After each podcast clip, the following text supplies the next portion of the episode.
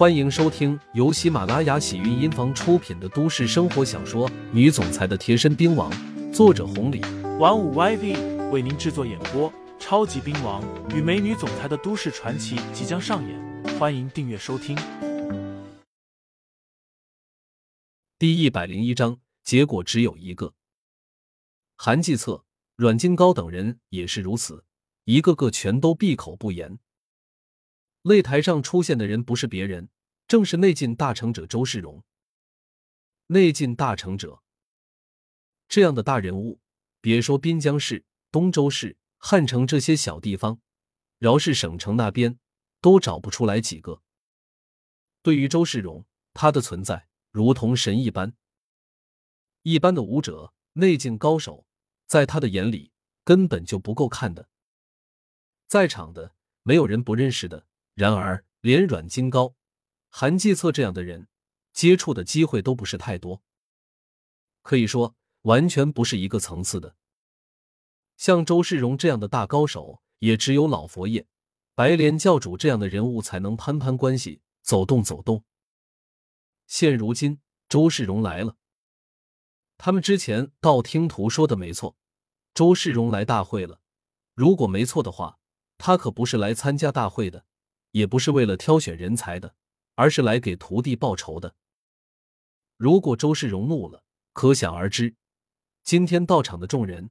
都不会好受，毕竟一个内劲大成者在这边，哪怕所有人加起来都不是对手。一般的内境者价值如何是五百万，甚至是上千万的话，那么像周世荣这种，起码价值一个亿，甚至更多。这就是内劲大成者的厉害之处，而且还是有价无市的那一种。周爷，阮金高抱拳称呼。方中莲紧随其后，其他几个能说得上话的也都称呼了一声周爷。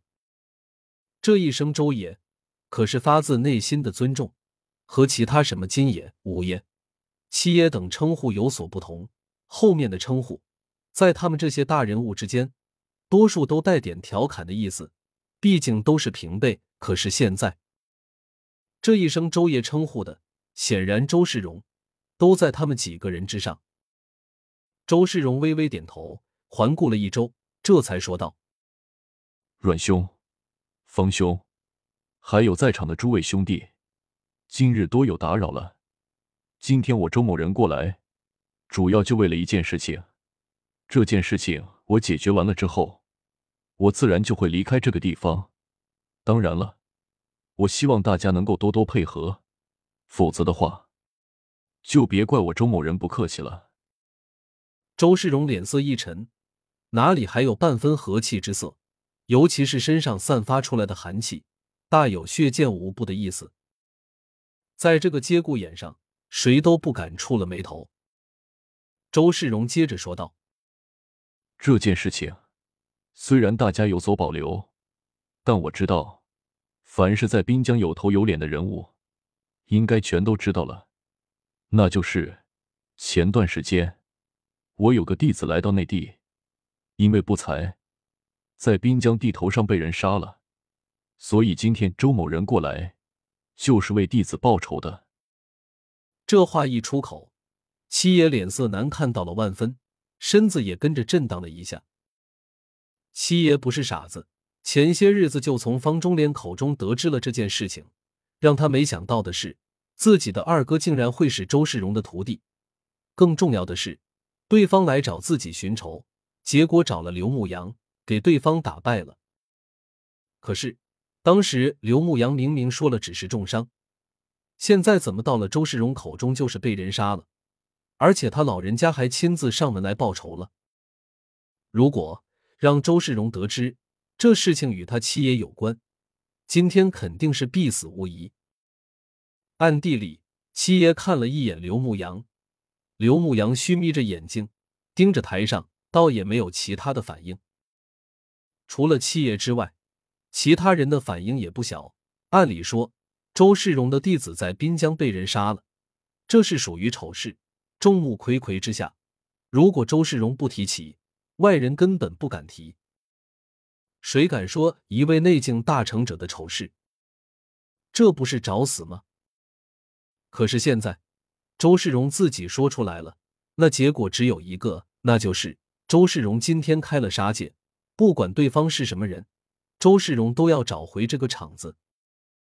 如果今天在这个地方找回了这个场子，那么这丑事自然也就不是丑事了。从这一点也不难看出周世荣的杀心。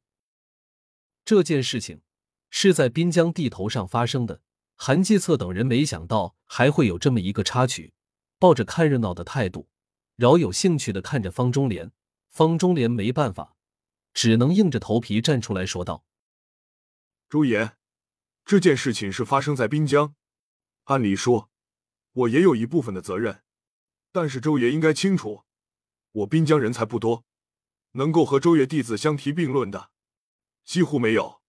那么，有没有可能，这个人是来自汉城或者其他地方呢？听众朋友们，本集已播讲完毕，欢迎订阅专辑，投喂月票支持我，我们下期再见。